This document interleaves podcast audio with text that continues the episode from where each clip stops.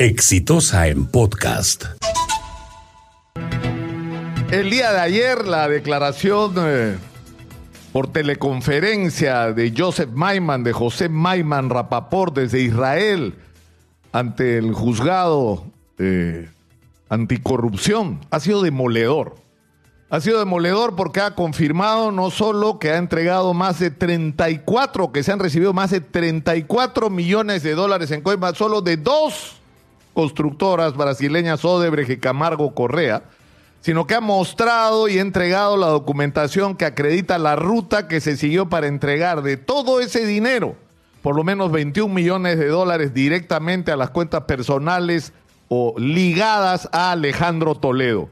Esto va a ser determinante para el proceso de extradición porque a los Estados Unidos no le interesa para nada mostrarse al mundo como un país que encubre corruptos bajo el cuento de que son perseguidos políticos.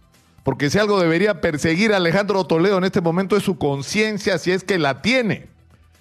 Pero ahora, mucha gente que se vio engañada por Alejandro Toledo podría decir, no, no teníamos cómo saber quién era él y yo les creo. Es cierto. Es cierto, es decir, esa imagen de un hombre que venía de la pobreza, que sabía lo que era irse a dormir sin haber comido, que se puso zapatos por primera vez para ir al colegio, porque su familia vivía en extrema pobreza, que perdió a varios de sus hermanos por desnutrición infantil antes de que cumplieran los dos años.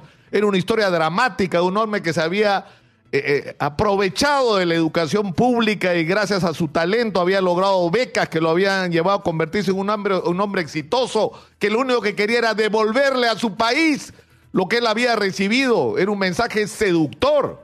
Pero un momentito, la gente que estaba en su entorno directo, Sabían primero que era un alcohólico. Que era un hombre que tomaba alcohol hasta límites de perder la conciencia todos los días de Dios. En segundo lugar, que era un mentiroso que estaba negando la paternidad de su hija Saraí y que lo hizo sistemáticamente, pero una cosa más, que era un hombre que se paseó por el mundo extendiendo la mano pidiendo dinero para su campaña electoral, dinero sobre el que nunca le rindió cuentas a nadie y que solo Dios sabe a qué montos llegarían y a cambio de qué eran los compromisos de recepción de dinero. Hizo reuniones en Miami para sacarle dinero a la comunidad cubano-americana. Organizó una red para recoger dinero de la comunidad judía internacional y sobre todo en el Perú. Sacó muchísimo dinero de fuentes empresariales, como ahora estamos viendo qué ha ocurrido con Keiko Fujimori y con otros. Al final, ¿de qué se trataba? Se trataba de sacar a Fujimori y Montesinos no para limpiar y sanear el país, sino por agarrarse la torta, por manejar ellos la corrupción, porque no era solamente él.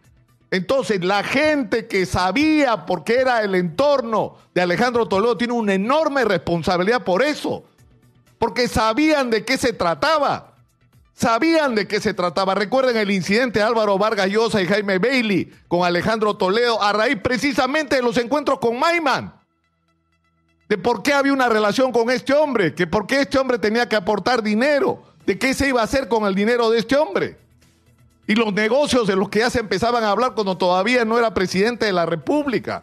La gente del entorno de Alejandro Toledo nos debe una explicación y una disculpa. Y deberíamos aprender a lección para que no nos vuelva a ocurrir más, nunca más, gente como Toledo en el gobierno, gente falsa, traicionera, mentirosa, sin ningún tipo de, estándares morales y que ha pretendido además darle lecciones de moralidad al país, cuando era simplemente un delincuente, un aprovechador, un oportunista, que como otros, porque es simbólico, es el, el símbolo de la gente que concibe el llegar al poder no como un mecanismo para servir a la gente y ayudar al progreso del país, sino para llenarse los bolsillos.